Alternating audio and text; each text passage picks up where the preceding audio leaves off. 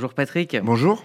Mercredi dernier, la Cour d'appel de Paris a débouté Bernard-Henri Lévy euh, de ses poursuites en diffamation contre le média en ligne Blast. Dans un article publié en avril 2021, le site révélait que le Qatar prévoyait de remettre un chèque de plus de 9 millions d'euros aux philosophes. Et cette information vous a fait réagir?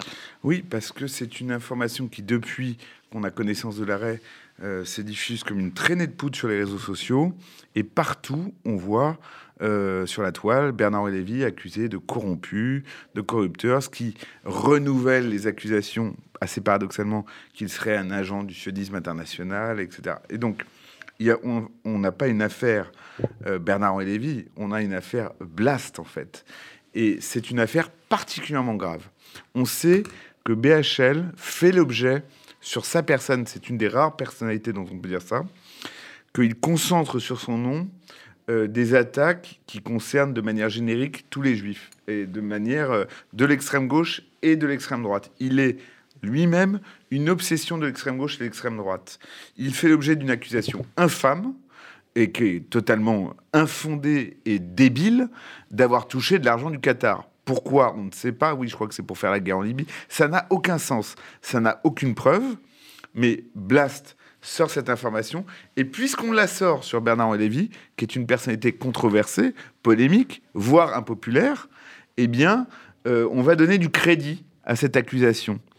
Et on voit qu'il y a un faux, parce que c'est une fausse accusation, qui va devenir une vérité judiciaire consacrée par la Cour d'appel de Paris. Alors comment expliquer euh, cette euh, décision de justice? Alors on explique cette décision de justice par la, la bizarrerie de la, de la loi sur la presse qui protège avant tout la liberté d'expression. Et on dit, puisque c'est une information sur un personnage public, elle est d'intérêt général et il ne peut pas s'en plaindre d'avoir été exprimé, ce qui ne la rend pas vrai pour autant, mais puisqu'il a perdu son procès en diffamation, plus personne ne peut entendre que l'accusation dont il a fait l'objet est peut-être fausse, puisque ce qui a été protégé dans cet arrêt, c'est la liberté d'expression. Donc voilà un homme accusé à tort d'être corrompu par une puissance étrangère qui a essayé de s'en plaindre sans avoir, à cause des rigueurs de la loi sur la presse, sans, réussir à, laver son honneur. Et on a donc un faux qui, qui est devenu un titre judiciaire. Donc moi, c'est pour ça que je veux le dénoncer à l'aune de ce que cela peut provoquer pour nous tous. Je crois que c'est une affaire extrêmement grave, puisque justement les attaques qui visent Bernard-Henri Lévy, comme un certain nombre d'autres personnalités, ne visent pas que Bernard-Henri Lévy. Et que cette accusation de corruption, relayée par un média qui est proche de certaines thèses complotistes, c'est Denis Robert qui est à l'origine de Blast. Denis Robert, c'est celui qui, euh, le premier, sort les listings Clearstream, dont on sait qu'ils sont des faux. Eh bien, moi, je pense que euh, Bernard-Henri devrait évidemment continuer de poursuivre cette, euh, cette infamie comme il le peut, mais c'est quand même extraordinaire que personne n'ait relevé l'injustice, sa gravité et sa portée au-delà de la personne de Bernard-Henri puisque là, vous avez un homme juif puissant, reconnu comme étant juif puissant, sur lequel on, pèse maintenant l'accusation d'être acheté par une puissance étrangère. Nous savons que c'est faux.